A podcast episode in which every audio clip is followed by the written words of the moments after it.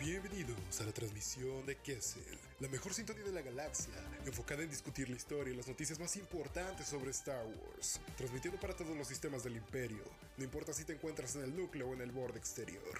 Acompáñanos a desencriptar nuestra pasión por la saga. Comenzamos. Sean bienvenidos amigos y amigas a la transmisión de Kessel, este es su podcast de Star Wars. El día de hoy nos encontramos discutiendo el final de temporada de Mandalorian esta vez me encuentro con mis ya recurrentes amigos Mauro y Adrián. ¿Qué onda? ¿Qué onda? Ahora sí ya vamos a darle duro a este capítulo que ya es el último de nuestro análisis semanal del mando. Así que hay mucho que comentar, hay bastantes sentimientos encontrados. Este sin duda fue un capítulo bastante orgásmico, si se le puede decir así. Un capítulo no súper emocionante. Sin duda, en mi opinión, el mejor del mando. Así que vamos a darle. Así es, aquí nos encontramos ya en este análisis final de lo que ha sido la segunda temporada de The Mandalorian. Eh, yo creo que todos van a estar de acuerdo conmigo que esta temporada fue mejor que la primera. Y bueno, no es poca cosa porque la primera temporada también estuvo poca madre, ¿no? Pero, pero bueno, así es que hoy toca hablar de, de este último capítulo llamado El Rescate.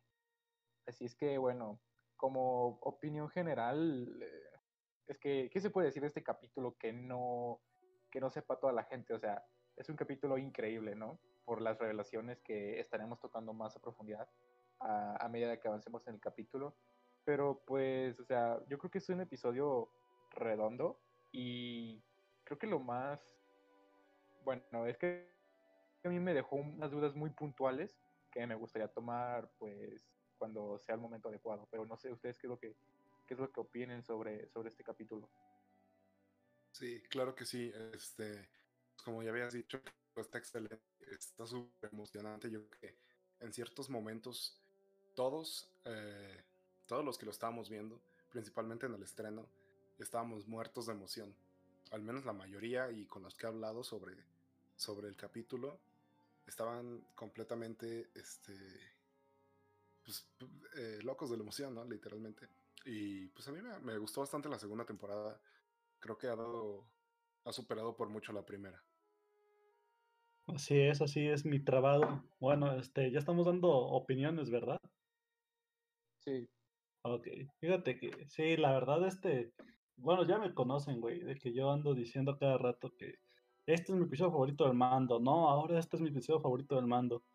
Y pues así ando ahora. Este es mi episodio definitivo del mando y creo que es un top 3 en mi vida de los momentos más épicos de Star Wars en general. O sea, no solo contando libros, novelas, cómics, películas. Nunca me había emocionado tanto por, por un capítulo como, como de Rescue, vaya. Cuando, cuando ocurren esos últimos 20 minutos, estaba aceleradísimo, güey. Sentía que me iba a dar un paro cardíaco, no sé, güey. Estaba temblando, la verdad. ¿no? Sí, fue, fue una lluvia de emociones severa, fue una lluvia de emociones bastante cañona. Y dudo, la verdad, que algo en el futuro de, de, de Star Wars, pues, vaya a superarlo. No porque sea, pues, mal contenido que vaya a salir en los próximos años, sino porque esto para mí fue, fue mi tope, la verdad, fue una reacción en cadena buenísima, güey. Es por, esto, es por estos momentos que amo Star Wars, la verdad. Y, y sí, no pues, tengo nada más que agregar. Yo lo que podría, o sea, mi opinión la voy a dar conforme vayamos hablando, ¿no? De, ciertos temas, Pero así como resumen general, esto, este fue uno de los mejores momentos de Star Wars, en mi opinión. Para mí fue de los mejores momentos de mi vida. bueno, es que sí, tiene razón lo que dice Mauro de que cada semana decimos, no mames, este es el mejor episodio del mando. Y la siguiente semana, no mames, este es el mejor episodio. la verdad es que eh, eh, eso ya como que empezó a, perder peso, ¿no? Esa, esa declaración. Pero yo creo que este ya es el definitivo. Sí, ahora sí este sí. Por el momento. Es que este episodio sí, sí fue otro, otro nivel. yo creo que hay, hay episodios dentro de esta temporada que se le acercan más allá por gusto personal mío, pero creo que este sí tiene ese plus, ese, ese pequeño detalle, ¿no? Que, ese pequeño detalle. es la aparición de Luke, Skywalker. Sí, ese pues pequeño detalle, ese pequeño gran detalle, ¿no? Ese detallito. Sí. así es. Pero bueno, Perfecto. ¿qué les parece si, si vamos hablando, eh, pues, del capítulo, ¿no? De escena a escena, qué es lo que nos van mostrando. Va, va, va, dale, guíanos y pues. vamos hablando escena por escena. Simón, aguanta. Bueno, para sin miedo. empezar, sí, para empezar, este, sale, el, ya ves que al principio siempre sale como un resumen, ¿no? De Previously on The Mandalorian. Pues aquí Sí. vemos otra vez a, a Bo-Katan y dije, güey, va a salir Bo-Katan a huevo. Desde ahí, desde el, desde el capítulo pasado yo creí que iba a salir Bo-Katan y se lo dije a Marcos al podcast pasado. Ujú. Pero pues ya aquí vuelve a salir.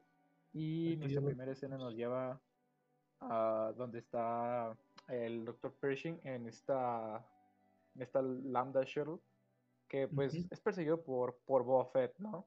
Y pues, no sé, estos cabrones de pilotos se me hicieron como muy hijos de perra, ¿no les parece? O sea, como su actitud. Sí.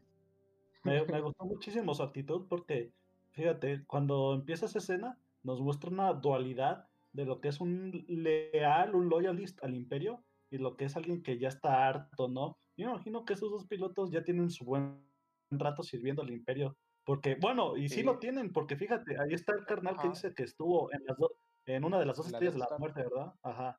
Sí, ya tienen su ratote, güey. Eh, yo- la- yo me imagino, ajá, quién sabe si el otro sea el sea tan leal como este carnal, pero sí, sí te da, sí te da una perspectiva bastante interesante de que a lo mejor el, otro piloto ya estaba cansado del imperio, ¿no? Ya estaba cansado de estar viviendo esta vida de remanente, de andar transportando ingenieros de clonación como lo es Dr. Pershing de aquí a un lado a Moff Gideon. Bueno, eso supongo yo. Y ya, ya estaba incluso dispuesto a negociar con, con Cara Dune, que es una Marshal de la Nueva República, y con el mando, ¿no? Así que te fijas qué tanto se ha deteriorado la lealtad de los oficiales del imperio durante estos cinco años de decadencia, ¿no? De decadencia del remanente. Sí, yo creo que yo creo que hay dos, dos opciones. O te vuelves increíblemente radical y leal al imperio, o te conviertes en un, en un traidor, por así decirlo, ¿sabes? No creo que haya como un punto medio. Porque sí, pues está esta Sí. dualidad de, por un lado, el, el cabrón que es extremadamente leal al imperio y comete atrocidades en nombre del imperio, y el otro, pues que está dispuesto a cooperar, ¿no? Con, con y con el mando. Pero pues como ya te digo, Y, yo siento que este tipo de lealtades, este, a ver, sí, dile, síguele, síguele. no, continúa. Fíjate, iba a agregarte algo, algo rápido. Yo siento que este tipo de lealtades, pues obviamente se van deteriorando por acciones que comete el mismo imperio, ¿no? Por ejemplo, a lo mejor con, el, con la operación ceniza del plan de contingencia imperial, que vimos que desertó Aiden Versio, eh, Mix Mayfield, creo que Irika Quell, ¿no? No, pero Irika Quell es de, de ot- otra trama mucho más larga. Pero teniendo esos dos, a Mix Mayfield a- ajá, teniendo a Mix Mayfield y a Aiden Versio, esos son ejemplos de desertores por Operation Cinder, güey. Así que fíjate que sí es una rama que se viene construyendo, ¿no? Por estas atrocidades. Sí, y fíjate que es interesante como esta visión que plantea este, este güey de que pues los rebeldes son terroristas, ¿no? Y ya ves que es algo que hemos visto pues en el fandom, ¿no? Den- Dentro del fandom de que, de que los rebeldes son terroristas y, y pues comentarios así, ¿no? Pero aquí pues lo vemos como ya dentro de, de Star Wars y cómo el imperio veía pues a la, a la rebelión, ¿no? Y de cómo se ve que tiene como odio, ¿no? ante, ante pues la rebelión en la nueva república, porque como él dice, destruyeron, bueno, eh, le arrebataron la vida a millones de personas mientras la galaxia pues festejaba, ¿no? En la destrucción de la estrella de la muerte. Y dice que la destrucción de Alderaan era un precio razonable para, que, para pagar Sí. por, porque el, el terrorismo de la, de la rebelión pues dejara de, de existir en la galaxia, básicamente. Muy cierto, y, y es que a mí me gustó que analizaran esta parte de, de Leal con, con este, lo, lo que dice de la Estrella de la Muerte y de los millones que murieron en ellas, porque pues al final, si te lo pones a pensar de esa manera, es cierto. Después de todo, muchos de los que estaban en la, Estrella de la Muerte eran totalmente inocentes. Sí, claro. Pues los trabajadores que no tenían nada que ver con, eh, pues como los obreros, ¿no? De, que construyeron la Estrella de la Muerte, incluso pues otro, otro tipo de personal que pues nada tenía que ver con, con el cuerpo militar o los pilotos o lo que tú quieras. Y es que muchos de los que estaban en la Estrella de la Muerte al final, pues era gente que de verdad creía en el Imperio o que simplemente estaban haciendo su chamba.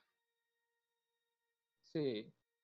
Sí, pero igual no es como que se pudiera hacer mucho, ¿sabes? Realmente porque el Imperio estaba a punto de destruir la base rebelde. Entonces, pues sí, eh, se presta como para, para un debate interesante, pero güey, yo creo que los, los rebeldes no son terroristas, ¿sabes? O sea, simplemente el Imperio es, es eh, una Claro, organización además fascista, ¿no? estaban, estaban en guerra y, y, en- y, pues en la guerra Sí. siempre va a haber eh, daño colateral, ¿no?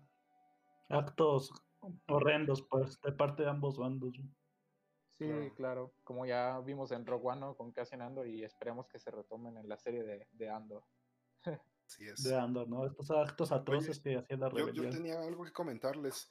No, ¿No se preguntaron cómo es que consiguieron el- la ubicación de Pershing? ¿O cómo es que encontraron la, la lanzadera?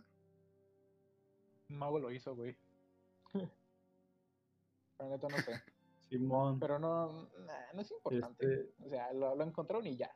O sea, no es pero siento que pasó un es tiempo, la- ¿no? Es la magia. Siento que pasó un tiempo entre el Oh. episodio, el pasado y este.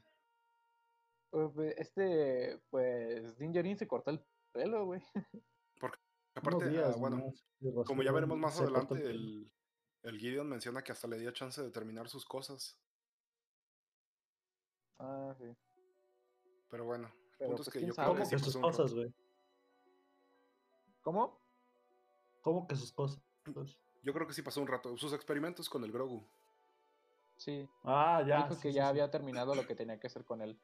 Pero yo creo que eso era mentira. Nada más para que el mando se confiara. Sí, yo, yo también pienso que lo estaba choreando en ese momento. Sí, pero bueno, ya eh, pues Cara Dune hace lo propio ahí y mata al otro imperial. Y pues ya aparece acá Boba Fett y. Din entrando a esta cantina de este planeta que no tiene nombre, ¿verdad? Creo que no le dieron. Nada. No, no Pero lo bueno. mencionan, pero pues sí, se, se parece mucho a lo tal. Es lo que vi que varios en grupos de WhatsApp estaban diciendo que tiene un parecido a Lothal, al planeta Lothal de Star Wars. Y yo sí le doy cierto no parecido. No, Pero Lothal pues de la no época imperial. No, ni yo, la verdad. Pero era como curiosillo de que eh, sí se parecía. Pero fíjate, güey, eh, aquí sale esta casa, esta casa eh, mandaloriana, que habíamos visto también en el episodio 9, ¿no? O sea, no la habíamos visto tan cerca, pero sabemos que ella aparecía. Sabíamos que ahí estaba. La Sí, es- poderosa Gaunt- Mandalorian Gauntlet que también sale en, en The Clone Wars en la última temporada, cuando Bo-Katan va por Ahsoka en el nivel 13-13, donde está con las hermanas Pues Marquez. en canon es, es la como misma, el, yo imagino. el, el caza estándar de los mandalorianos, ¿no? Sí, Sí, igual pues. Rebels y todo eso. Es que hay, hay, vari- hay, variaci- hay variaciones de la Gauntlet, perdón. Por ejemplo, la que usa este Fenrau, que es de los guardianes de, de. ¿Cómo se llama su equipo? Los guardianes de Concordia o Concordan o algo así. Pues los, Ah, Eh, sí. son, es un- son casas más compactas. Y luego está la Gauntlet que usa Bo-Katan y Cosca Reeves y, y Ursa Gruen en The Clone Wars, ¿no? Que es como esta gunship donde caben más personas. Sí, y fíjate, bueno, ya dentro de, de la cantina, pues está eh, Bo-Katan y Cosca Reeves, y pues Mando, Mando le pide, le pide ayuda, ¿no? Y, y, y Bo-Katan le dice que no todos los mandalorianos son, son recompensas, lo que él está pues cagado, ¿no? Porque siempre como que en muchos medios de Star Wars se ha puesto como los mandalorianos como recompensas. Incluso se me viene a la mente el ejemplo de, de Canderus Sordo en Caballeros de la Antigua República. Pues él también era, era mandaloriano, pero pues también servía como, como recompensas un tiempo. Entonces, como que es una constante, ¿no? De ver un Y es que mandaloriano y, eso se y debe a automáticamente que... pensar que es un cazarecompensas. Yo creo que esto, pues, es por la imagen de, de Boba Fett, ¿no? Que, que el impacto que ha tenido, pues, como personaje que mm, yo creo que muchos autores y escritores, pues, eh, quieren seguir como esa tendencia, ¿no? De, del mandaloriano. Sí, pienso lo mismo. Claro, porque pues en, Debido a que la cultura mandaloriana se originó con él. Eso es lógico. en Legends pues había casi todos los mandalorianos después de, de las precuelas eran, eran cazarrecompensas porque Mandalor era, era pues básicamente un, un lugar sin ley, sin gobierno, vivían en clanes, casi casi como, como, primitivos. Entonces era la única manera que tenían de subsistir muchos de ellos. Pues básicamente es lo que, lo que estamos viendo en Canon ahora mismo, al menos con sectas como los de Children of the Watch, que tienen la tribu de Nevarro, o como la- el grupo que viaja con bo los Night Owls que andan como de, de nómadas, ¿no? Viajando de planeta a planeta buscando recursos para reconquistar su amado planeta, su amado Mandalor. Oye, y hablando de eso, ¿dónde está Axwops? Sabe. No sé, a lo ¿Quién mejor sabe? A lo mejor- mandó a hacer algo, otra cosa, ¿no? a lo mejor que... Sí, A a, lo lo mejor mejor lo mandó a estará hacer con otra cosa. Por ahí. Ah, ¿Quién sabe? O sea, es que eso, eso de que está con lo di- no lo digo por, pendeja- por pendejear, sino porque Rosario Dawson subió una imagen felicitando al actor de Axe Wolves en de quién sabe qué, no sé por qué lo estaba felicitando, no sé si era su cumpleaños o sepa la verga. Pero sí se ve, y ah, Rosario Dawson menciona que fue un gusto volver a trabajar con él. Así que, y como nunca los vimos en una escena juntos en The Mandalorian, pues yo supongo que en algún momento se juntaron, a lo mejor en la serie de Ahsoka, no sé. ¿Quién Sí, sabe? tiene sentido. Pero bueno, yo lo que más destaco de esta secuencia de escenas sin duda es como esa rivalidad que hay entre, entre Fett y los mandalorianos, ¿no? Porque Bo-Katan se pone bien, eh, como que bien agresiva y le dice que él no es un mandaloriano y Boba Fett le contesta le contesta que él nunca dijo que, que era un mandaloriano y lo cual no sé, me parece como muy muy épico, no sé, este encuentro de de Boba Fett con un mandaloriano real, ¿sabes? O sea, bueno, con Bo-Katan, vaya. No sé, y yo es creo que fue aparte nos una... confirma que, que, que Boba Fett no es mandaloriano en esencia. Sí, sí, sí, sí. No, él, pues- él pues mismo no lo dice, nunca, es. nunca dijo que lo era. Ahí- ahí- ahí lo Sí, güey. Ajá. Por si había dudas No. todavía, ¿no? Aunque lo dudo. No, Y, e- y es que eso también queda, queda acorde con lo que tenemos establecido, por ejemplo, en otras guías de referencia. Que si bien decían que Django tampoco era canon, cosa que ya fue retconeado, pues con Boba aún se mantiene. Porque Boba usa más que nada la armadura para intimidar y para causar presencia. Pues ahora sabemos también que la quiere por el legado de su padre Django, güey. en efecto, así Sí, es. y fíjate, hablando de... ¿Cómo? ¿Ibas a decir algo, Marcos? No, no, no. Ah, hablando de, del legado de, de Django, pues eh, Boba Fett le dice que esa armadura le perteneció a su padre y Bo-Katan le dice, tú quisiste decir a tu donante, como de, güey, no mames, qué pasó de verga, ¿no? Eh, le, le- le debió doler a Boba Fett, ¿no? Ese comentario. Sí, Verga, güey. de ser, de ser uno de los millones y millones de clones que Bo-Katan ha escuchado todo ese tiempo, ¿no? Y Bo-Katan ya está acostumbrada a la Sí. voz de los clones porque pues se la sigue Mandalore, la ocupación de la república del planeta cuando se transformó en el imperio. A huevo ya, ya conoce a detalle esa voz tan intimidante de Temuera Morrison, que pues en las series Sí. animadas es interpretado por Dee Bradley Baker. Sí, y pues Boba Fett tampoco se queda callado y le dice princesa, ¿no? Como haciendo referencia a que ella pues es la, la heredera de Mandalore, ¿no? La, la princesita de Mandalore. Simón, la, la princesona de Mandalore, la legítima heredera, vaya. La leal de los Sí, mandalorianos, pues. es. Ajá. Y pues ya se pelea, ¿no? Boba Fett y, y, y Cosca Reeves. Y verga, güey. O sea, mm, la Se verdad no sé quién hubiera ganado. Yo creo que. Yo, yo, yo diría que Boba Fett, pero no sé, es que ahorita se ve como que muy, muy obeso, ¿no? Entonces no, no siento que, que pueda dar su mejor performance ¿no? en la pelea.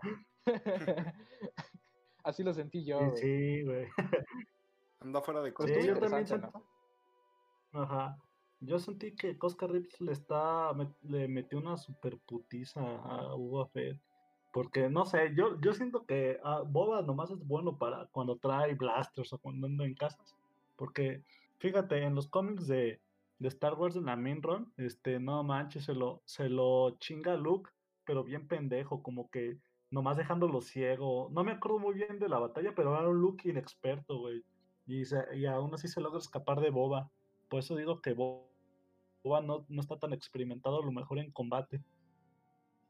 Es que, Que- no sé, porque yo creo que lo, yo creo que los cómics no, o sea, ya ves que durante mucho tiempo hemos tenido como ese perfil de Boba Fett súper pendejo que no daba una y que era súper torpe. Pero en, en The Mandalorian lo vimos como, le dimos una faceta más peligrosa, ¿no? Más, sí, más hábil, por así decirlo. amenazante, Entonces- pues, pero yo creo que, Sí. que esto, esto se debe a que efectivamente está un poquito fuera de condición contra un peleador que tiene su nivel, ¿no? Sí, claro. Sí, precisamente. Yo, Pero- yo sigo pensando que as- sí es así de mierda, güey, luchando en cuerpo a cuerpo. Y que le ganó a los Stunt Troopers porque eran esos Stunt Troopers, güey. Pues, pues sí, puede ser. Pero pues quién sabe. Yo creo que Boba Fett sí tiene entrenamiento, güey. O sea, pues Bo- Jango Fett lo entrenó. O sea, entonces. Sí, o sea, sí, sí se ve que lo entrenó Django. Y, y, y en el cómic de Age of Republic se ve pues que Django sí tiene entrenamiento cuerpo, que Boba, perdón, tiene entrenamiento cuerpo a cuerpo y se deshace de unos bounty hunters que los estaban siguiendo, pero pues yo, yo siento que sí está como que oxidado y no, no le llega al nivel de, por ejemplo, rivales como Cosca Grips. Pues quién sabe, creo que eso nunca lo sabremos. Bueno, quién sabe, ¿no? Pero bueno, yo creo que especular no tiene mucho sentido. Así que, pues ya pasamos a las siguientes escenas donde pues ya vemos que está planeando, ¿no? Todo su, su, su ataque al crucero de, de Moff Gideon, pues donde ya dicen que se van a separar y que unos tienen que ir a, bueno, que Dingery tiene que ir a, a desactivar los, pues sí, eh, evitar que, que salgan, ¿no? Los, los Dark Troopers. Los Dark Troopers. Sí, así es. Y pues ya, este, hacen su plan. Y pues ya en las siguientes escenas vemos que pues Boba Fett, eh, según eso, como que falsifica el ataque, por, por decirlo de alguna manera. Y, y pues ya se escapa ese güey, o sea, no, no lo volvemos a ver en todo el capítulo. A mí se me hizo raro, dije, ¿va a aparecer o, o- o Sí, qué onda? no. Pero ya no lo volvemos a ver. se desvanece el boba. O sea, Sí, na- nada más siguió con, con la tranza que creó bo y ya, al- hasta luego. Nos vemos hasta el- después de los créditos, que ya hablaremos de eso. Sí, y fíjate, el que tampoco vuelve a aparecer es el Dr. Pershing, güey. eh, no, lo vamos Sí, en la... sí me sorprendió. Supongo, Sí, ¿no? yo supongo que lo Qué raro. vendieron, ¿no? Que lo vendieron con la ¿Lo vendieron? ¿Que lo vendieron? Ah, ok. No- "Nah, no le ¿quién se lo entiendo. vendieron?" ¿Qué dice ese güey? no? No, o sea que, que pues cobraron recompensa pues por él. ah, Ah. no mames, se lo vendieron a esclavistas y guerrianos o a unos niños. No mames. Bueno, Ah, pues pero se lo vendieron va a a salir después. Sí, yo Yo creo que va a salir ese güey después. Y Yo creo que también Cara Dune se lo pudo haber llevado a la Nueva República, ¿no? Por lo mismo que decía el, el Imperial del principio de episodio, que era muy valioso para, para la Nueva República. Y cómo le echa en cara todo lo de Alderaan, ¿no? Y que Cara Dune se, se Ujú. emputa con ese güey. Impresionante. Simón. Pero bueno, ya después de esto llegamos a las escenas de acción, que estuvo llena este capítulo de, de esas escenas, en donde pues ya los equipos de Bo-Katan, Fennec Shan y Cara Dune y Coscar Reeves pues van a- al puente, que según eso va a buscar a Moff Gideon, pero Moff Gideon muy listo, se, se anticipa a esto y se va a donde está la celda de, de Grogu, ¿no? Y pues aquí vemos también cómo, cómo Din Djarin pues va en busca de, de pues a, a- a hacer su plano de, de desactivar a los, a los Dark Troopers y evitar que salgan y, y todo esto, pero pues fracasa porque se le escapa uno y vemos que los Dark Troopers son, son cosas serias, ¿no? Porque le dio una tremenda putiza al mando, pero putiza, güey. Yo pensé que le iba, no sé, güey, yo pensé que les iba a do- se le iba a doblar el Vescar, güey, con los, con los vergazos que le lo- dio en la cabeza. Le acomodó las ideas, güey. le acomodó las ideas. Sí, güey, lo mandó a la primaria, con un putazo, güey, no mames. y apenas lo protegió. bueno. nosotros- Sí, el- se, se vio que el Vescar puro sí lo protegió. Sí, o sea, de no ser porque era Vescar, güey, el, el mando se queda sin cráneo y no mames. Pero fíjate, Sí, eso me mazo. interesante porque. Sí, pero me parece interesante porque muestra el poder de un solo Dark Trooper contra, contra un Mandaloriano, ¿eh? Ya ni siquiera un soldado común, un Mandaloriano que está, pues es experto en combate, ¿no? Ya ves que incluso, incluso teorizábamos que, que estaban hechos de Beskar, ¿no? Con toda la evidencia de que del Beskar, de los Ah, lingotes sí. de Beskar que tenía el cliente y también pues Moff Gideon y su involucración con la cultura mandaloriana, de que a lo mejor esta fase 3 de Dark Troopers tenían Beskar, pero pues como veremos eventualmente no, no están hechos de Beskar. Igual representan una, una amenaza bastante interesante para, para Dean Jaren, ¿no? Y luego agregando lo que menciona el Dr. Pershing durante la, durante la planeación del ataque. Esta es la tercera fase de los Dark Troopers, ¿no? Fíjate que estaba también chingón eso de que las dos fases previas eran controladas, eran pues tropas humanas, pero pues se encontró que la debilidad era que eran humanos, obviamente, y que ya se avanzó a utilizar puros droides y la chingada. Y la, al menos podemos ver en canon la fase 2 de los Dark Troopers en el videojuego Star Wars Commander, que ahí es donde tenemos un aspecto visual de cómo eran estos Dark Troopers. De la fase 1 aún no tenemos imágenes, pero fíjate, está, está bastante interesante y me gusta mucho este lore que, que tenemos de los Dark Troopers, ¿no? Que sí fueron también utilizados en la Guerra Civil Galáctica. Y tenemos la, la fase 3, y, bueno, aunque no son Dark Troopers, están inspirados en ellos, que son los DT Sentry Droids que salen en, ah, Star Wars Rebels. Ajá.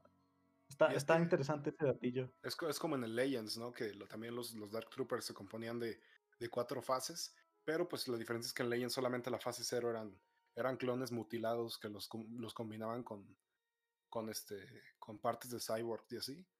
Pero pues las otras tres fases, la 1, mm. la 2 y la 3 ya eran acá puro droide, ¿no? Y pues también eran acá mm, bastante cabrones, güey. Sí, igual hace como, no sé, uno se acuerda, ¿no? De, de esos juegos de, Dark Forces en los que Kyle Katarn, ¿no? Pues también tiene la misión de, de evitar que, que, el, proyecto este de los Dark Troopers pues este, se culmine, ¿no? En la nave del Arkhammer, la estación Arkhammer donde estaban haciéndolos. Sí, y pues, no sé, te, tiene como sus similitudes acá, ¿no?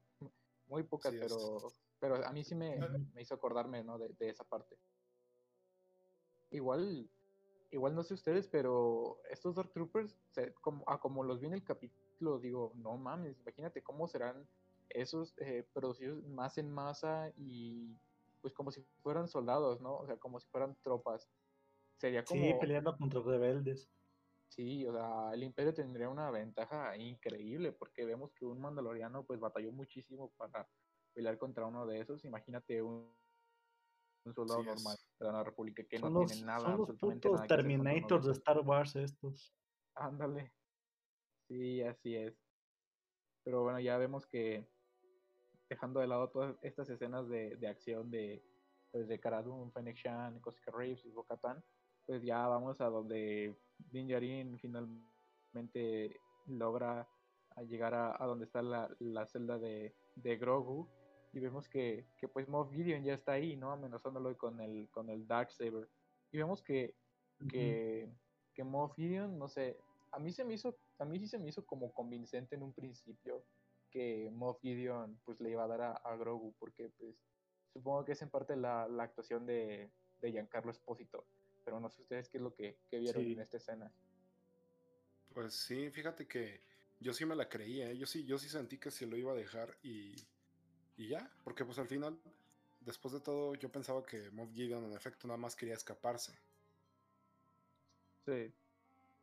Simón ya, ya no tenía nada que ver, ¿no? Ya había hecho su chamba y ya nos vamos de aquí. Sí, porque incluso es el que dice, ¿no? Que bueno, lo que había dicho Marcos al principio de que Moff Gideon eh, pues le dice que ya había terminado sus experimentos con, con The Child, con Grogu, que pues ya, ya se quería, ya, ya podía llevárselo, ¿no? Ya, ya no era de, de, utilidad para él. Pero pues vemos que eso solamente era como para que Din entrara en confianza y que pues se acercara, ¿no? Y agarrara a, a The Child. Bajara la guardia. Sí, precisamente. Y ya vemos que, que toma la que Moff Gideon le da unos tazos a, a, al mando con, con el Darksaber y pues el Beskar pues aguanta, ¿no? Muy, muy épico todo porque pues sí, aguanta con... Sí, es que creo que todos aquí pensamos que, que se iban a armar los putazos entre Bo-Katan y Moff Gideon o incluso entre Ahsoka, pero no, ya vemos que fueron entre Dean y, y Moff Gideon. Exacto, y vemos que incluso este Moff Gideon no está tan amaestrado con el arte de, de luchar con, con el sable, ¿no? Claro. Sí, claro, pues. Nada más no tiene de adorno. Ajá. Sí, o sea, los imperiales no. no sí, es, que no. Sí, no, no, no entran en esos cabrones. Nada más lo traía de adorno por, por sus días de la purga mandaloriana, yo creo. Era su trofeo, pues. Y luego vamos a ver que, pues, esto de que Moff Gideon se fuera a la celda de Grogu también es en parte como plan de su estrategia, ¿no? Para hacer que, que, que Din Djarin y Bo-Katan se peleen. Porque yo creo que Moff desde el principio sabía que no tenía ninguna oportunidad contra el mando. Entonces él, pues, fue para, para ser derrotado y hacer que el Darksaber le perteneciera legítimamente a, a, a Dean, que pues Bocatán se lo tuviera que quitar peleando, porque pues si se fijan ustedes, del principio uh hacía hincapié en que, él, ella quería a Moff Gideon, pues, precisamente para ser la, Sí. Eh, la dueña legítima del, del Darksaber y para poder gobernar Mandalor. Pero bien pendeja, güey, porque no le explicó las cosas al mando. Está viendo que está bien mongol, que es un indio para, para, para los mandalorianos. y, y, no le explica bien cómo está la cosa. Y sí, pero güey. que todo pendejo. Güey, es que es una mamada, porque igual en Rebels, eh, Sabine le da el Darksaber a Boca tan como si nada. Sí, es, una incongruencia bastante. No, güey, no es incongruencia. ¿no? No, güey. No es incongruencia porque Dave Filoni es el genio de Star Wars. Perdón? No, pero, güey, o sea, es que yo siento que que como Bocatan esa vez lo aceptó sin ningún problema y luego ya vemos que pues Mandalor pues se fue a la verga por así decirlo porque vemos que Moff pues retomó el planeta y todo eso entonces pues yo creo que Bocatan no quiere cometer el mismo error del pasado y quiere ser como la legítima eh, dueña del Darksaber y por eso no se lo acepta a Dean pero sí se lo había aceptado a, a Sabine ¿no? bueno es lo que yo pienso pero igual es una incongruencia, ¿sabes? Eso no le quita el hecho de que sea una incongruencia, pero sí, es ya como mi justificación, entre comillas. Muy mal de tu parte, Dave Filoni. el genio de Star Wars. Sí, ¿verdad? Como que Boca Tan dijo, como que Boca Tan dijo, ¿sabes qué? La última vez que acepté el Dark Saber así, el Imperio nos hizo mierda a todos en la gran purga. Ya mejor me la pienso y gano el Dark Saber como dice las tradiciones antiguas. Por pinche pendeja, ¿no? Porque, o sea. Ay, no, es que sí me hizo enojar esa parte. Sí, ese. ¿Qué dices, Marcos? ¿Sí te hizo bajar? ¿Sí te hizo bajar muy cabrón o qué? Sí, güey, siendo, siendo caliente por eso. Pero bueno, sigamos. Siendo, siendo emputado.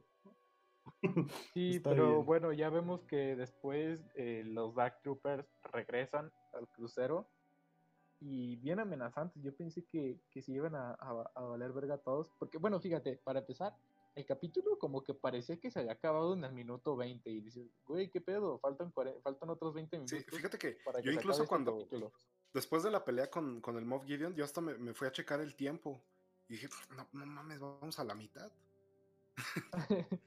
Sí, qué rap, qué onda, ¿no? Se, se pasó todo muy rápido, güey. Ya todos andaban en el puente y ya yo dije, dio su diálogo expositorio. Sí, pero yo cuando vi el tiempo dije, no mames, o sea, tiene que pasar algo increíblemente asombroso para rellenar estos 20 minutos, porque esto básicamente ya se acabó. Yo pensé que esos 20 minutos iban a ser de peleas contra los Dark Troopers y dije, no mames, que... Y salir del qué, qué, qué hueva, ¿no? Sí, así es. Sí, iba a ser Dean y los mandos saliendo del cruzado ligero, ya con Gideon y Grogu, ¿no? De pinche huevos. pero siempre, ¿no? Fíjate que antes de que sigamos, yo quiero agregar que estuvo muy buena la actuación de Giancarlo Esposito. A mí me gustó bastante eh, la consistencia de su personaje. Y eso de, de, de, lo que tú mencionas, de que, de que Gideon ya estaba preparado para, enfrentarse a, a Din Djarin, me parece algo muy propio como de una táctica que haría a lo mejor Thrawn, porque Gideon ya sabía de antemano la cultura de los mandalorianos, ¿no? Y la historia del Darksaber. Y él sabía a lo mejor en esta maña que si a Din Djarin lo, lo derrotaba y él reclamaba el Darksaber, iba a haber un conflicto entre Bo-Katan y a lo mejor desarrollaba un, una pelea, no sé, mm, entre ellos, ¿no? Un drama que a lo mejor terminaría en una confrontación entre Bo-Katan Christ y, y Din Djarin. No sé, me pareció bastante interesante esa táctica de Gideon. Claro, y dándole chance de, a escapar. de su cultura. Ajá, sí, sí, sí. Pero Sí, yo, o sea, yo, yo estoy de acuerdo con ustedes. Fue una, una táctica bastante inteligente y cierta que a veces sí parece como si la, la hiciera Throne, ¿no? Porque pues para derrotar a un enemigo debes conocerlo, ¿no? como dice el Throne. Claro, claro, Pero, claro. pues, ajá, Tron, Pero luego ya nos dicen que somos el corredor de Kessel y no mames. Pero- pero ya bueno, otra vez el corredor de Tron ya no. no. Ah, verga, güey. Sí, es cierto. Pero bueno, ya, ya siguiendo con las demás escenas, yo, yo sí, yo pensé que dije, güey, qué pedo, qué va a pasar, ¿no? Pero luego ya vemos que aparece un X-Wing así de, de la nada. Y dices, no mames, güey, yo me cagué ahí, güey, como ya. Dije, Güey. es Luke, es Luke. Desde que vi la, la X-Wing, dije, no mames. ¿Sabes Sí, qué bueno, yo- ¿Sabes qué bueno, pensé al inicio? ¿También pensé? ¿Qué? Que eran los, los estos, el, el Sí, sí, Trapper. Wolf y el otro, güey. Los pendejos esos y el Carson Los únicos Teva. pilotos, Ajá, güey, de la Sí, yo, Trapper yo, yo sí creí que iban a ser ellos. Esos. Carson Teva y Trapper Wolf al ataque otra vez. No, no que entraron bueno que matando no a Dark pasó. Trooper, güey. ¿no? Al, al- al crucero.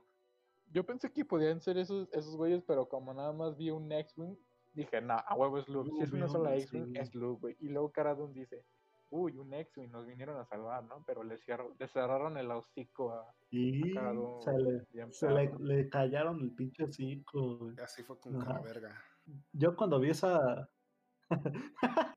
Yo cuando vi esa X-Wing también me emocioné, güey. Me, me empezó a palpitar el corazón bien. Andaba bien agitado, güey. Andaba, de, no mames, ¿qué, qué onda? ¿Qué onda? ¿Sí va a pasar esto? Y no, no sé, güey, la verdad. Incluso hasta andaba incrédulo porque andaba pensando, no, no va a ser Luke, va a ser Ahsoka. O... Incluso cuando pasan la escena donde está Grogu y Dean viendo las cámaras y se ve el sable, pues ya ves que no tiene color. Dije, no, a huevo es Ahsoka o no sé. No me Sí, la acababa de creer, güey. Andaba súper confundido.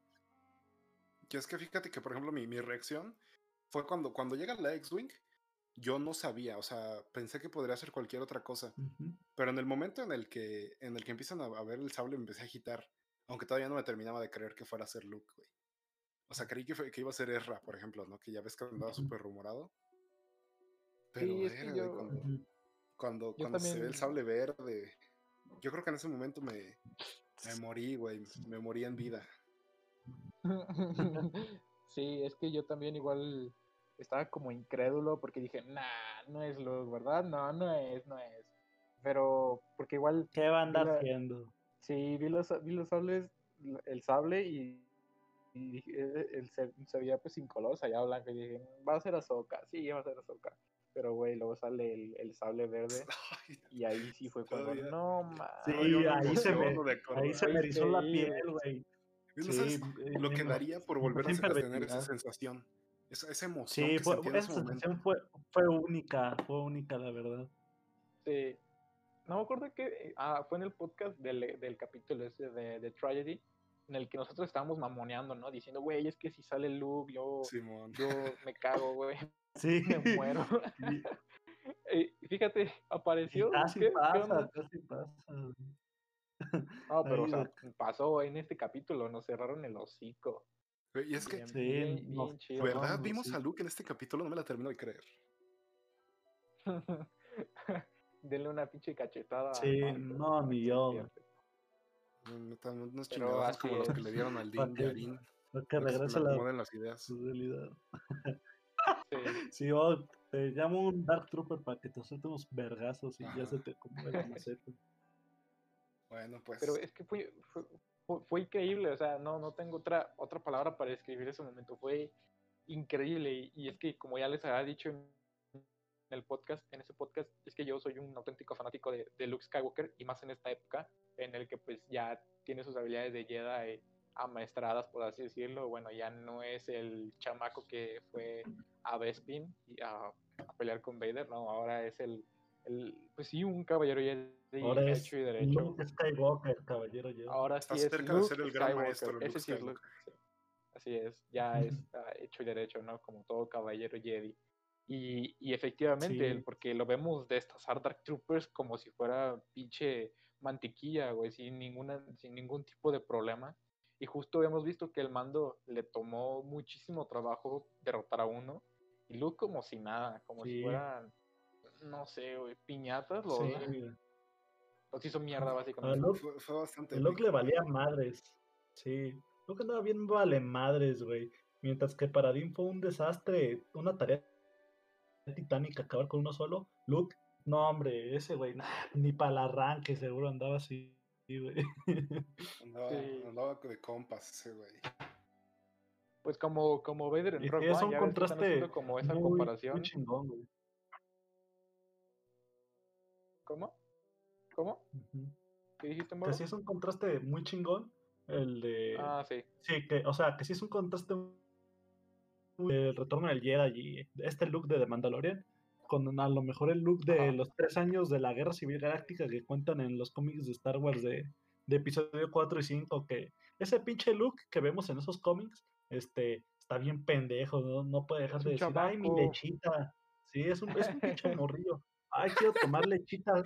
No, es, es, es que es literal, güey. A lo mejor te ríes tú, pinche Marcos, pero sí es literal. De que, ay, quiero tomar lechita azul. Y vas, No va con la cantina, va a la cantina de, la, de las razas rebeldes con Hani y con mío. Y Hani y Chewbacca piden pisto, piden cosas pues fuertes.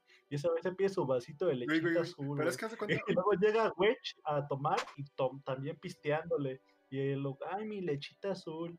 Güey, güey, me acuerdo que en, en los cómics de Unión hay una parte en la que van a, a una cantina y el Ah, Luke sí. ya acá trein- treintón, casi cuarentón y le piden un vaso de chocolate, güey. Ah, sí, sí, sí. Un chocomilco que. Está muy perra Sí, esa escena Simón, porque que están hablando, ¿no? Del matrimonio. Están hablando del matrimonio y los consejos, ¿no? Y le dicen que no se case. Porque es cuando van a hacer la, la, la boda con, con Mara Jade, ¿no? Sí, Ajá. ese cómic a muchos no les gustó, pero la verdad es que tiene su encanto, tiene su, Está, está divertido. Sí, sus momentos. Sí, está divertido. Eso, eso de que le piden un tomando- chocolate al, al güey de Todos 40 tomando años. y el, Lu- y el Luke pisteando calcetose, ¿no? Chocomilco. Sí, sí. Pero Pues sí, en el... ¿Cómo? que sí es una. Iba a terminar lo que iba a decir sobre los cómics de Star Wars, que sí es una evolución que. Que si bien, pues dices, ay, ese güey nomás tomando puras chingaderas de lechitas azules, te- sí te lo van mostrando como que su evolución, porque por ejemplo, en el volumen 5 de la ronda de Star Wars, te muestran que Yoda puede, durante una misión de Yoda antes del episodio 1, como que revive el corazón de un gigante enorme de piedra, ¿no? Y, y Luke va aprendiendo en estos tres años un chingo de cosas de la fuerza, por ejemplo.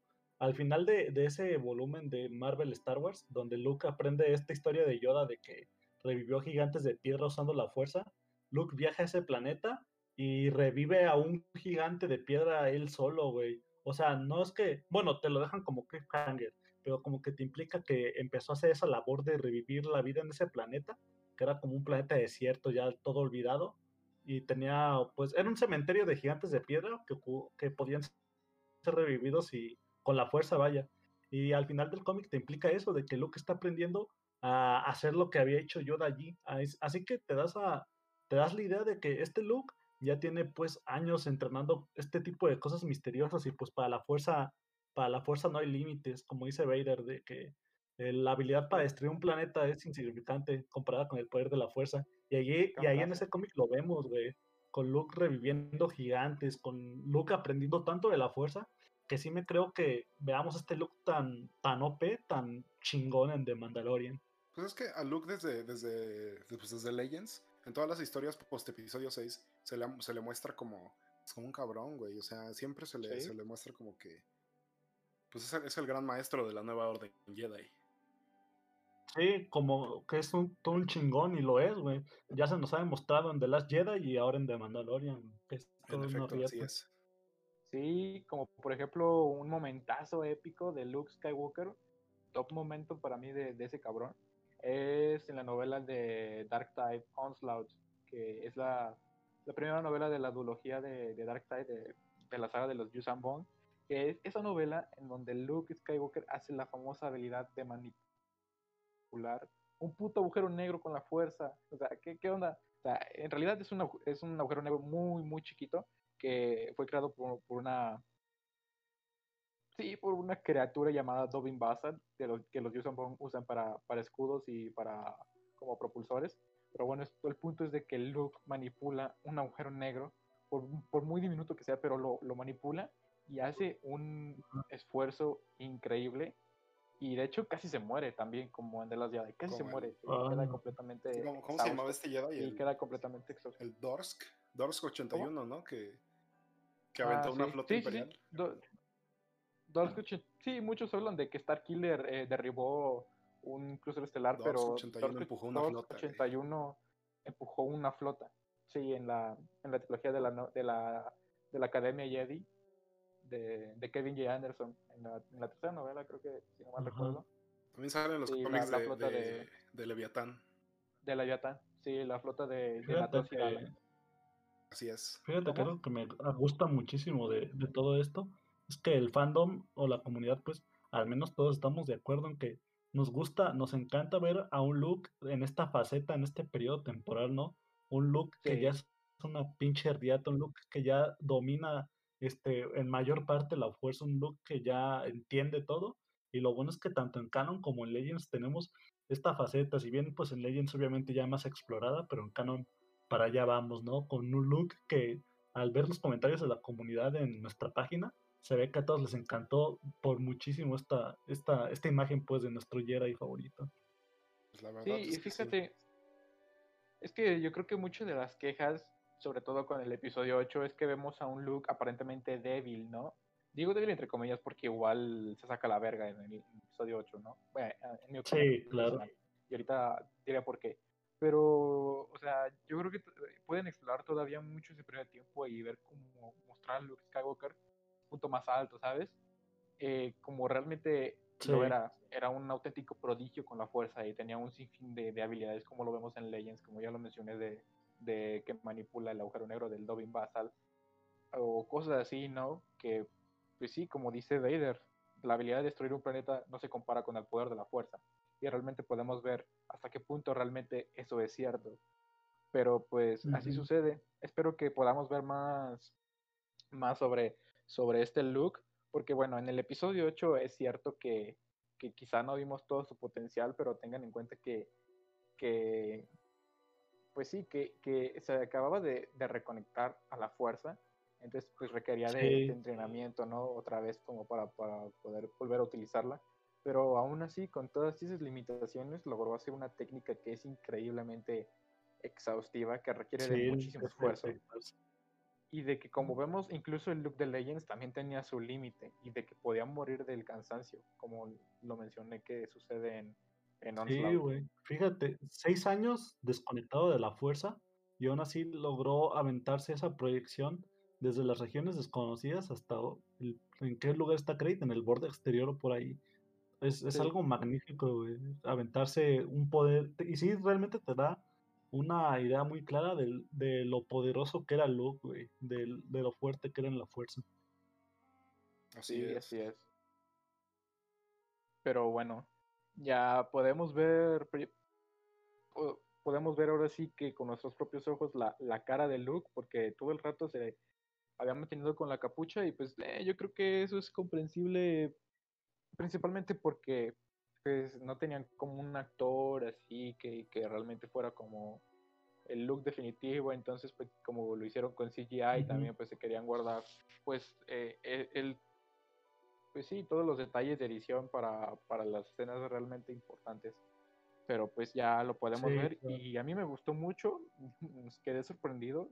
De hecho, estaba con la incertidumbre de quién, de quién iba a ser el, el- el actor o si iban a usar CGI y pues al final pues sí resulta que, que, que usaron CGI y me gustó bastante. Y fíjate Ajá. que yo, ¿Ustedes qué- yo qué creo que fue la mejor opción el, el uso de CGI, porque a lo mejor Sí, al yo poner un también estoy de actor, acuerdo.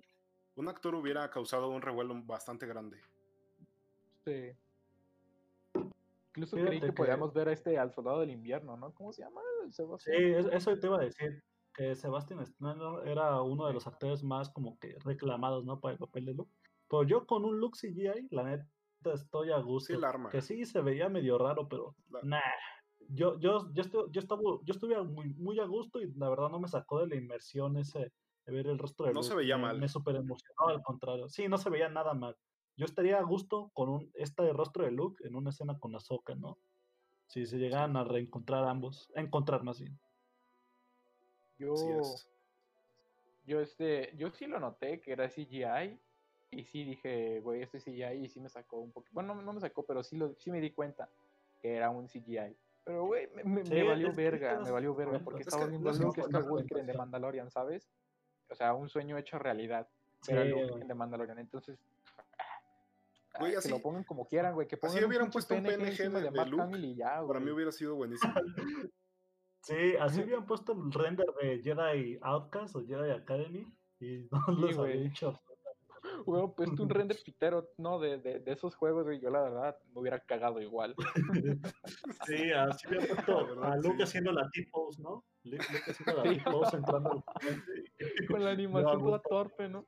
Sí, De esos, de esos este, renders de 3D que ni siquiera están terminados, güey. de Esos. Con la capa toda largueada, ¿no? Toda clipeada, pasándole por las manos. Vengo por Pero sigue siendo vengo- Luke, sigue siendo Luke. Sigue siendo. Luke, es lo que cuenta.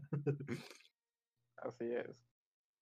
Pero pues ya llega Luke y le, le empieza a decir a, a Dean que, que ha venido por, por el Grogu, por el Baby Yoda. Me imagino que de pensar Luke, ¿no? Dice, ah, no mames, el maestro Yoda. o qué onda. Porque pues ya ven que esa raza pues no era muy Sí, común en pues, la galaxia. ¿Ves que hay una parte cuando lo carga, se le queda viendo como unos 3 segundos, ¿no? Eh, Mi pensamiento fue de, de que Luke dijo, ah, no mames, qué cagado, sí se parece el Yoda, jaja, X, eh". así, así pensó.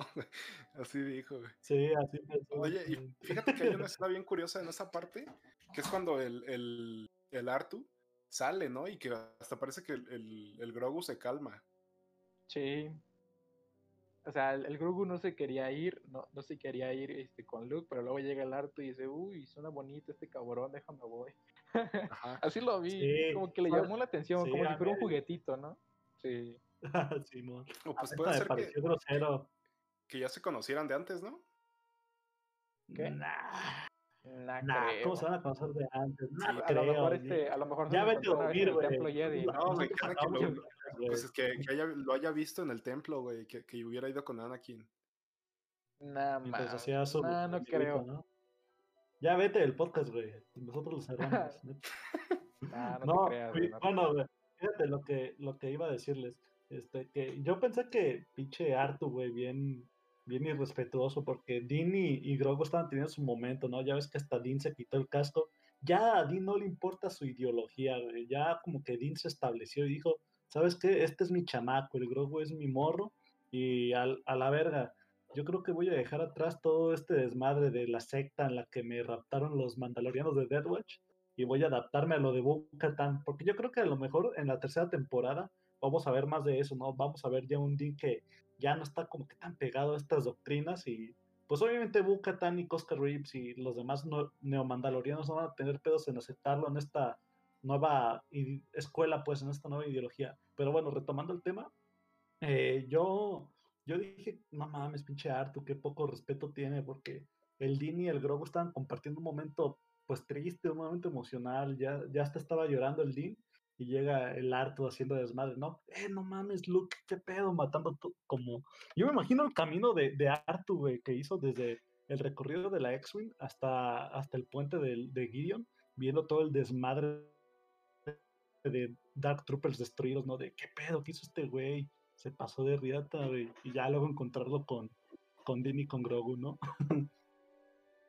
Sí, fíjate, eso que dices es muy interesante porque fue una escena muy, muy emotiva que a mí la verdad me sacó una lágrima, por no decir que me sacó dos o tres, pero sí, completamente Sí, emotiva la la escena, verdad. muy, muy, muy Sí. cabrona. La verdad es que sí Ah, estuvo para sí. llorar el capítulo. Sí, Sí, yo no pues, quería que se, yo no quería que se despidieran. Es que Grogu es parte de The Mandalorian, es parte de la esencia Sí. de la serie. Sí, ese es- es, Claro. es el atroz, güey, es el atroz en persona. Es que sí se ocupa y- para, para la serie. Se formó una Sí, sí, sí, sí. Es, es, es que Grogu es el motor, ¿sabes? De, de la serie. Y todo lo que han hecho han, Sí, ha sido claro. por, por ese cabrón, por el, por el bebé. Entonces, Literalmente la serie empieza por él. Sí, claro. Pero bueno, a ver qué es lo que nos depara el futuro, porque pues va a estar cabrón. Pero sí, fue una escena muy, muy emotiva Sí. que, como dice Mauro, a- no sé si a Din Djarin ya le valga verga. Yo creo que no le vale verga, porque yo, a mí me gusta pensar que más bien él lo hace, que se quita el casco por el apego que tiene a Grogu y no porque le valga Sí, verga. ándale, ma- más bien por eso, Simón. Yo creo que, yo creo que es darle importancia al, al, al vínculo que tienen Grogu con, con Din Djarin, que Sí. pues son, son muy unidos y que, y que Din lo quiere, lo quiere ver con sus propios ojos y quiere que, que Grogu le vea la cara, no sé, para que a, a lo mejor lo recuerde. Como dirían pero- algunos de que es una rima, ¿no? De Vader y, y Luke, de que, ah, quítame el casco verde con mis ojos de padre. e hijo". Que George Lucas lo tiene todo planeado, güey. Son rimas. George, George Lucas lo pensó, lo pensó en todo, banda. Sí, Lucas pensó en esa escena de The Mandalorian de temporada 2, episodio 16, cuando estaba escribiendo el guion de episodio 4 en 1976. Así ¿no? es, güey. Justamente. Lo Él y Dave Filoni, planeadísimo, Lucas. Ellos son A los genios de Dave Star Wars. Filoni. Sí. Los super genios de Star Wars. Bueno, pues. Ay, güey, es que la verdad fue una escena muy, muy, muy, muy pasada de, de, de emotiva. Bueno, a, a mí en lo personal, yo todavía me acuerdo y me, me pone triste, me pone triste, güey. Y muy, ver la cara, bueno. ver los ojos llorosos de, de Dean, ese es otro pedo. No sé si te acuerdas tú, Marcos, que estábamos. ¿Cómo? Ah, ya. No, sí, es que yo iba a decir que, que no sé si, si te acuerdas, Marco, que el capítulo pasado, bueno, yo creo que todo esto del- de, de lo que vemos hoy, pues hace referencia a lo que vimos el capítulo pasado, ¿no? Sobre los ideales y, y lo que decía Myfield, que todos este, eh, tenemos ideales hasta que las cosas se ponían pues feas, ¿no? Y todo eso. sí, Pero-. Y aquí se mu- demuestra eso. Sí, pero Marcos también había dicho que a lo mejor todo lo que, lo que Din Djarin le decía a Grogu en el capítulo de, de Ahsoka, sobre que si llegaba un Jedi que, De la que tragedia. dijera que no. Ajá, sí. No, no, no, en ese no. En el, pa- en el otro. Ah, el de también. Boba Fett, ah, sí, ¿no? sí, sí. En sí, el de la sí, sí, sí, tragedia. en el de la tragedia, en el de la tragedia. Sí, que le dice que... Que eso se lo estaba diciendo más bien Dean a sí mismo, ¿no? De Sí, no precisamente, que a lo mejor se lo está diciendo a él para como mentalizarse de que pues probablemente The Child se, se tuviera que ir. Y pues es entendible porque Grogu tiene que... Bueno, fíjate, ¿cómo, cómo es muy diferente la mentalidad de Luke a la mentalidad de Ahsoka. Ahsoka se niega porque dice que ya es muy grande y de que es, es peligroso. Pero Luke dice que al contrario, es peligroso porque no tiene entrenamiento. Exactamente. entrenamiento. Le es, una buenísima, es una buena forma de mostrarlo, güey. Qué bueno que lo señalas porque yo repudio ese, ese mensaje de Ahsoka, güey. Ese mensaje me parece tan ya de las precuelas, tan Mace Windu, güey, que siento que va hasta en contra del personaje de Ahsoka, güey. Y luego tenemos Claro, a Luke que citizen, ¿no? justamente dice eso, ajá. Se me hizo hasta extraño, Sí, güey. No sé güey. por qué habrían elegido este tipo. Bueno, obviamente lo eligieron para mm, li- librarle el camino a Ahsoka y no hacerse cargo de Grogu y que eventualmente lo hiciera Luke, pero siento que hay otras maneras de. o- o se pudo haber tomado de otra manera sin que Ahsoka dijera algo que me parece tan fuera de, de sí. de su personaje, ¿no? Sí, claro. Y Sí, otra- claro. Esta es otra de las razones por las que Luke es una, una, una puta verga, ¿sabes? por eso Luke, en, tanto en, en, en Canon como en Legends, eh, se libre de todos esos, esos dogmas, ¿no? De la, de la Orden Jedi. Bueno, no de todos, porque ya vemos que igual al final Luke fracasa, pero por lo menos parece que ha evolucionado en cuanto a la visión antigua de los Jedi. Es que Luke es el vivo ejemplo de que puedes entrenar a alguien ruco. Luke empezó su entrenamiento cuando tenía 19 años en el Sí, episodio es, 4. Y se volvió una Entonces, absoluta verga. Bueno, bueno, Grogu tiene 50, pero sigue Sí, siendo un bebé, un ultimate chat. Ajá. Es el Grogu de pues, muy morro, bien ahí. Muy bien ahí. Pero, bueno, ya después de esta despedida y de que se acabó el capítulo de una forma magistral, porque, bueno, para mí fue una forma increíble de terminar el capítulo. Excelente. Te dejan como Sí, con la no había mejor forma de acabarlo. Sí, así de repente. Muy, muy bien. Pero, o sea, a mí me entran dudas sobre qué es lo que va a pasar cuando ya hablando sobre el futuro de la serie. Eh, y sobre qué, y sobre la historia en general, ¿no? De, de estos personajes. Me da curiosidad saber qué, qué onda con, con Grogu. O sea, si murió en ese ataque al templo Jedi de, de Ben Solo, o qué onda. Ben ¿Ustedes, creen Solo. que, usted- ¿Ustedes creen que muera? ¿Que muera ahí, Grogu? Yo la verdad creo que no. ¿Sabes qué creo? Mira, si que- quieres, si quieres, yo te puedo dar mis teorías de lo A que ver, va a pasar pues. adelante. A Va, ver. mira, yo siento que este desmadre de este final de temporada ya nos dividió en, tres arcos, ¿no? Ya Grogu y Dean están separados, así que ya tenemos tres posibles historias que a lo mejor y se abordan. Bueno, es casi casi seguro, ¿no? Tenemos el arco de, de la reconquista de Mandalore, que nos va a traer a lo mejor el drama de Bo-Katan Kryze y de Dean Djarin por el Dark Saber. Que obviamente Dean no quiere meterse en este pedo, pero pues pinche Bo-Katan como le mama hacerla de pedo, güey. Y también la reconquista de Mandalore, ¿no?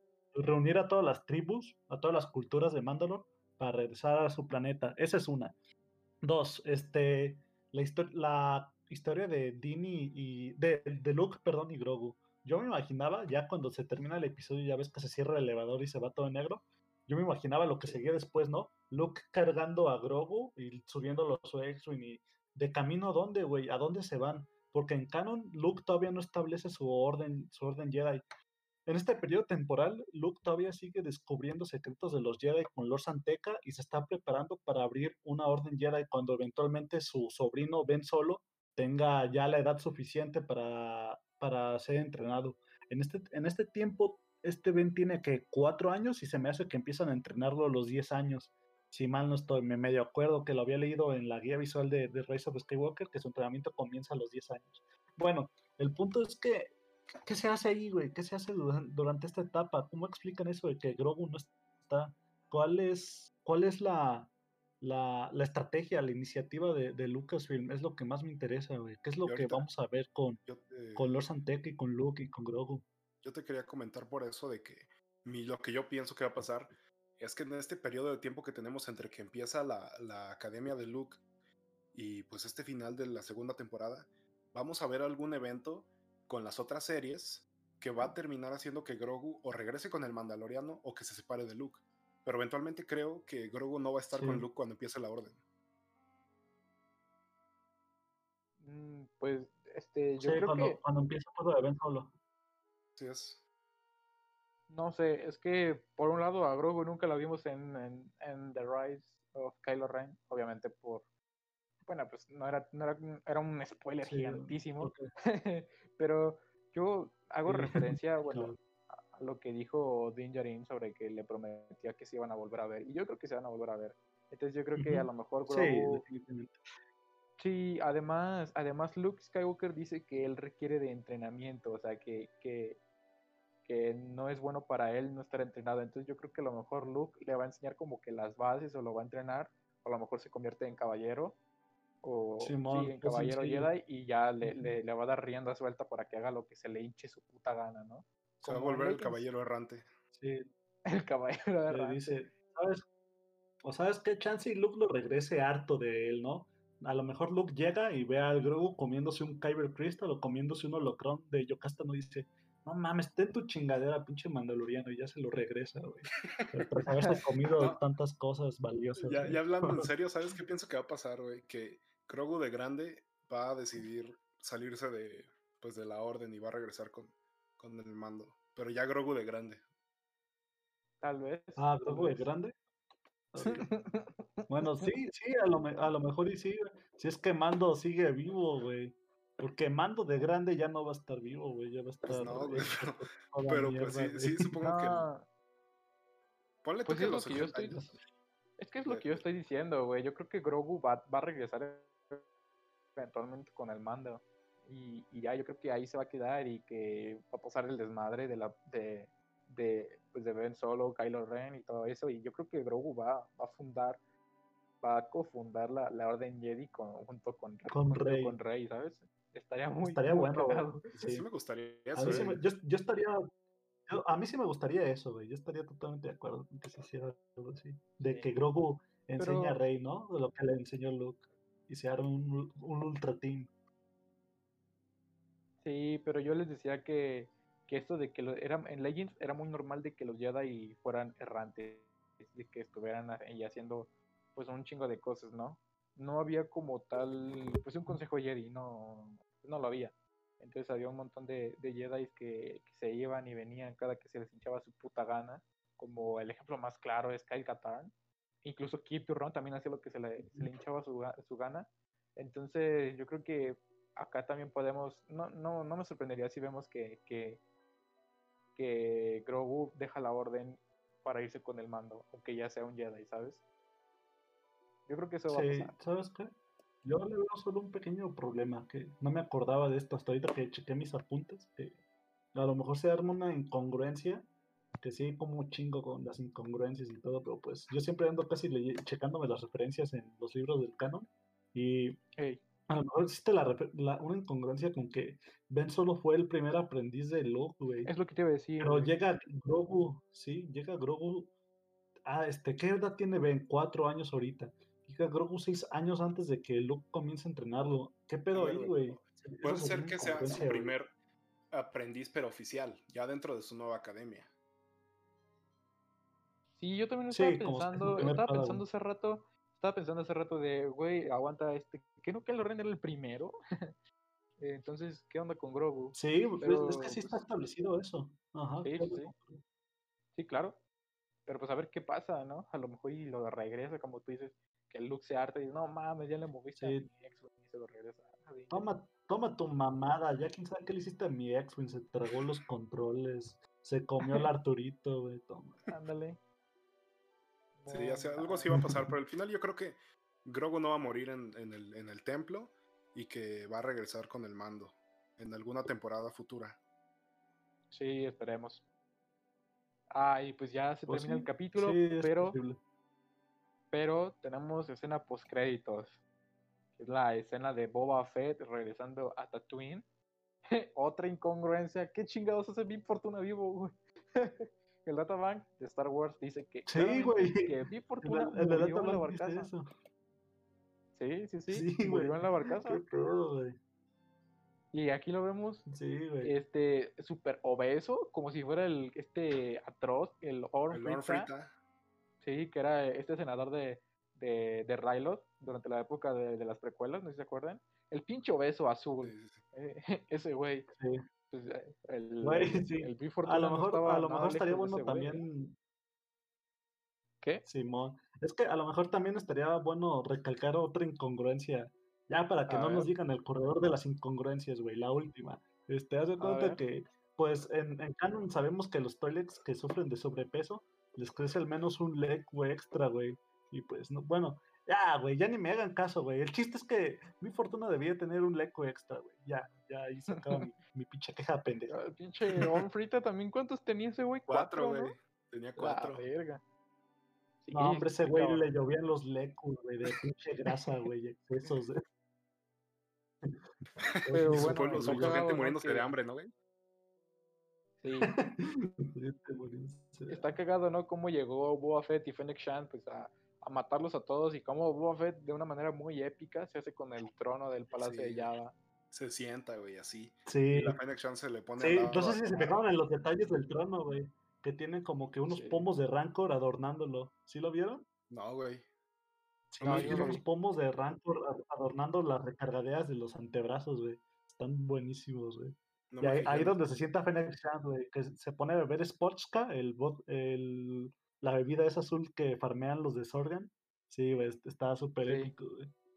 Está muy buena esa escena, ¿no? Y luego al final que anuncian, pues literalmente la serie, ¿no?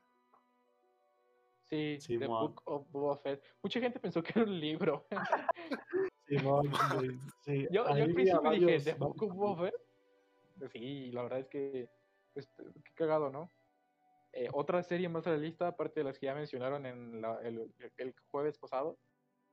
Pero, pues a ver, e- este título me hace referencia, no sé si ustedes vieron Avatar, la leyenda de Aang. También está como en temporadas sí, divididas en libros, el libro del agua, el libro de la tierra, el libro del fuego, ¿no? A lo mejor, bueno, Sí, eh, sí el hecho de que Filoni trabajó en ambas series, no me parecía nada descabellado. Que fueron tres libros, ¿no? El libro de Din Djarin, el libro de Boba Fett y el libro de quién más, de Bo Katan, ¿no? ¿Oíste? No digas mamadas. Habías dicho eso tú, güey. Tú lo habías Por dicho, eso, güey. No- Sí, no ya sé, pero luego dije, güey, yo luego dije, no sé qué mamadas estoy diciendo. O sea, yo Ya, mejor saquen el libro de El Patojayos Brand. En Patojayos Brand oficial. el libro de Patojayos Brand, no mames. El, el rey de Ganat ha vuelto al canon. ¿Te imaginas, güey, que Patojayos Brand sea el maestro Jedi de Grogu? ¿Te imaginas? Ah, no eches la sal, por favor. Imagínate, güey. La pinche- asco. la pinche El bola. club, de los, el, el club de los atroces, güey. No. Güey, no me acuerdo, no me acuerdo dónde había leído, estoy seguro de que lo leí, pero no me acuerdo dónde, que Boba Fett y, y Java tenían como una relación pues medio estrecha porque a veces este Java le invitaba de su vodka a Boba Fett y se, y se sentaban a, a pistear, ¿no? Y, y a platicar de la Pues, vida. Y le decían, algo así pasa "Este, en, en- en la novela Legends, bueno, en la antología Legends de Relatos de los Cazarrecompensas, donde la noche antes de la ejecución de los prisioneros, este Ajá. Java personalmente le da a, a Leia, se la manda a su cuarto de, de Boba Fett. ¿A Boba? Sí, se la Sí. da. Pues se la da como un, como un regalo por, por haber cumplido su misión y porque son compas. Y, ¿Y y qué es se el Boba, güey? y pues era como su. Era la esclava favorita de Java, entonces pues se la dio así de, pues ten, te la presto un rato. Y Fíjate. regresas. ¿Y ¿Qué hizo el Boba, güey? No sé, no se dice qué hizo. No, no, no, no le hizo nada. Nada más se pusieron a cotorrear. Así de, ay, ¿cómo te va? ¿Y ¿Qué, No, hacen pues, en es que el Boba, el. Boba tiene un. en- ahí se, se demuestra que tiene un código de honor. Y dice que no le piensa hacer nada porque eso sería como abusar de ella. Pues Lo sería dice literalmente abusar de de- ella. Ajá. Sí, claro. Lo dice en idioma Pero- de ching, ¿no? Me da am siem dam. Ah, creo que ya me acordé dónde era.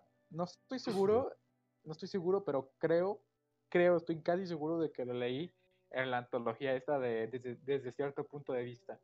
Es que esa, esa, esa- ese relato también narra otra historia de, bueno, Ah, eso es canon. No, no Sí, sabía, es no canon, güey, leído- es canon, No, le, sí, no leí. Sí, sí, sí, y, se narra ahí que, que se que sientan a cotorrear, ¿no? Y que Java pues le cuenta su vida triste a, a, Boba y no sé qué, y que su puta madre. Pero sí, está muy cagado, ¿no? Y ahora Che Boba llega y se roba el trono de, de Java. Pero pues a ver qué pasa, ¿no? En el libro de Boba Fett. Que yo, yo creo que volveremos a ver a Vanth, ¿sabes? Los putazos Vanth versus Boba Fett. eh, la revancha. No, no sé. Bueno, ¿cuál revancha? Si nunca se putearon. Pero bueno. Yo creo Le que tenía vamos a miedo al Boba. Fett. Le tenía miedo Boba Fett a Cobb Vanth. nah, pero quién sabe. A ver qué, es que siento qué va. que no vamos a salir va a de, pasar? de, pla- de ese planeta, güey. Nada más Tatooine y, y, y ahí nos vamos a quedar. A lo mejor ya es una miniserie. ¿no? Sí, Sí, yo digo que va a ser una miniserie. yo creo que a lo mucho unos cinco capítulos. ¿Cuántos le dan ustedes? ¿Cinco Unos capítulos? cinco, dale. Uno seis. Uno seis. Seis, ¿no? Tipo la de Obi-Wan, que también de- iban, a, iban a ser como tres capítulos. Sí, Ocho, ¿no? La de Obi-Wan. Pues una Simón, temporada. Simón, como ocho, sí. Yo, yo siento Ah, que pues vamos a ver bien. como que a Boba Fett, a Boba Fett enfrentarse a los cárteles Hot y no sé, una, una guerra entre los de Nal J por querer recuperar el palacio de Java y por querer poner otro Hot de, de sus clanes, no sé. Del clan de Java de Silígico. Creo que sí se llamaba así, Java de Silígico Fury o algo así. Sí, así se llama. completo. la- Ya va a decir. Estaría, Sí. estaría bueno ver a la dinastía de Java, ¿no? Estaría chingón.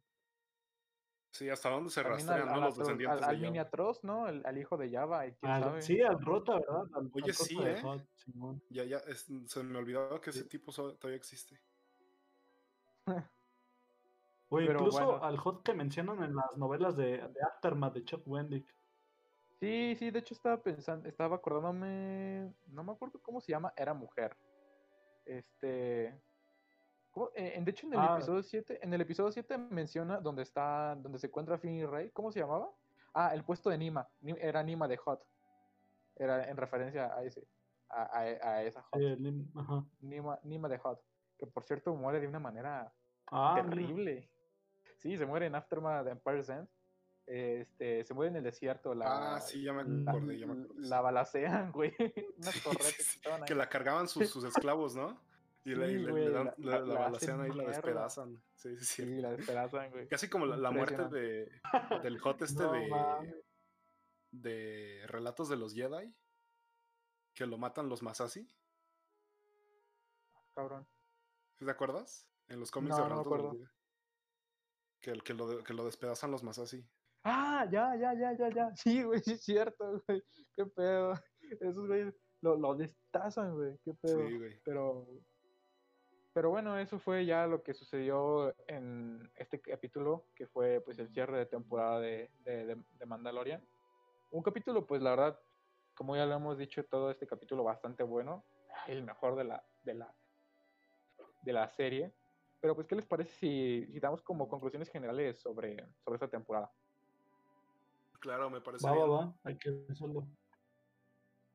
Bueno, eh, pues si quieren yo empiezo.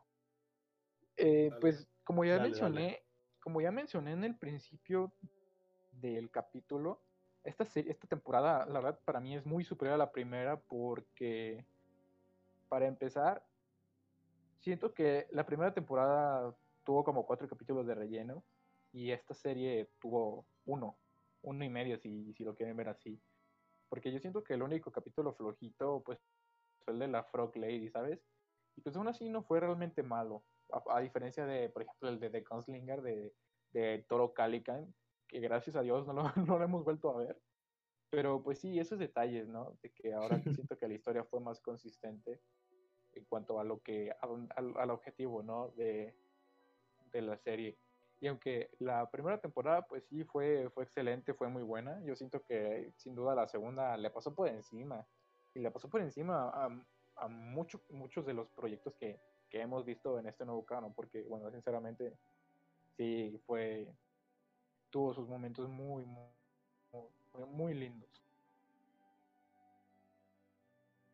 Muy cierto. No sé si, Y este, fíjate que, no sé si ustedes tengan. eh, bueno, ya voy a dar lo mío, que esta temporada ha sido excepcionalmente buena, superando yo creo que en un 100% a la primera. Definitivamente hemos tenido un... Se ha dejado la vara muy alta respecto al, al material audiovisual de Star Wars. Em, ya saben que yo siempre me quejo de Filón y de, de las mamadas que hace, pero pues bueno, yo le debo reconocer que junto con Favreau hicieron un buen trabajo y es algo que me, me hicieron sentir emociones que son muy importantes para mí, que son estas cosas que sentí en capítulos como el de, el de ayer y en capítulos como el de el de Ahsoka con la mención de Thrawn y pues qué mejor también ya personalmente de la experiencia que tuve pues que fue compartirla con, con, con compañeros ¿no? de aquí de, de Kessel yo creo que fue un, un gran añadido a, a cómo disfruté esta temporada. Sin duda.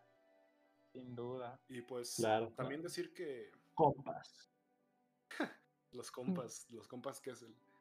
Pues decir que, que la temporada me, me, me satisfació bastante. Y creo que, que nunca habíamos visto un material audiovisual en Star Wars que tuviera todo esto y que pudiera tener tan contentos a los fans, ¿no? Sí, sí, ¿eh? Que, que Fíjate. Que creara poca división, digo, ¿no? O sea, como claro. las secuelas, por ejemplo, que crearon mucha división. Yo vi que en Mandalorian había Sí, mucha... este tiene a los Unidos. Pero bueno, en mi opinión es que fue una, Bueno, una gran temporada y espero mucho de- del futuro audiovisual de, de Star Wars. Claro. bueno, No sé qué tengas tú entonces que decir, eso ya me deja a mí como última opinión. Este, fíjate que yo la verdad, pues, ¿qué más puedo agregar que no hayan dicho ya ustedes? Esta temporada la verdad fue, le puso un putizón a la primera y por mucho, güey, no, no se compara. Yo fui fan de la primera y la verdad también fui fan de, del episodio de Toro Calican, mátenme a putazo si quieren.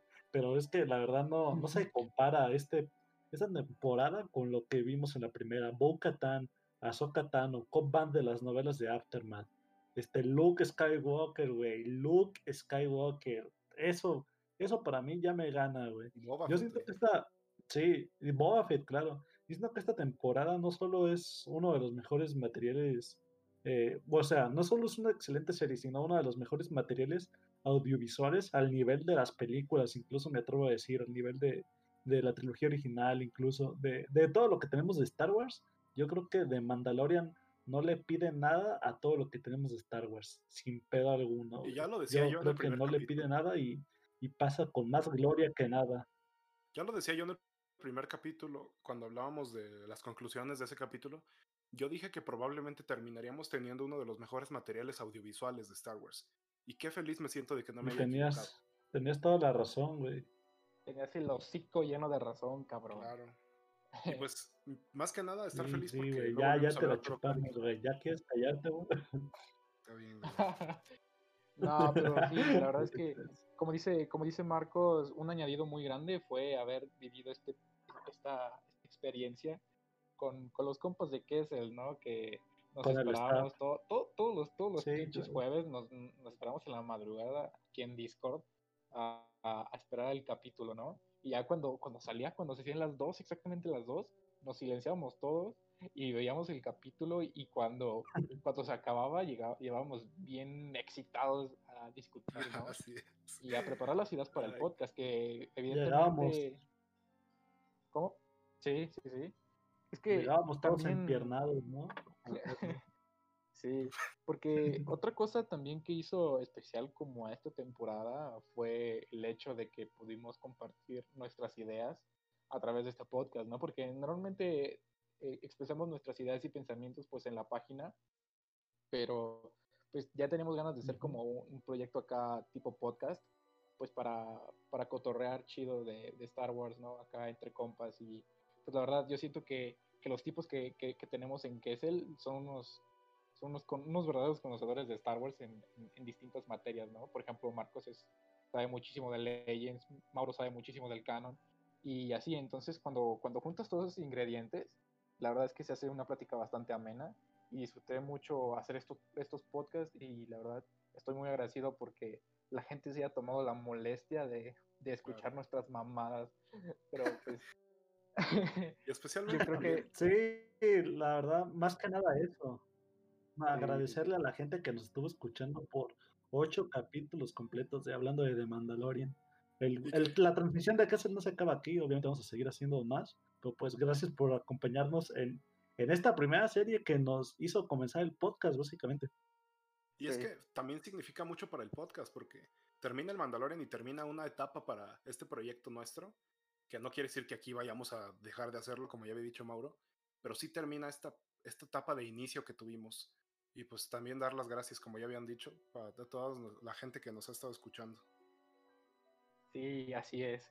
Y bueno, la verdad me pone un poco nostálgico, pero eh, pues a ver qué es lo que nos depara el futuro con las demás series, a ver qué es lo que preparamos para, para los demás capítulos de los, de los podcasts.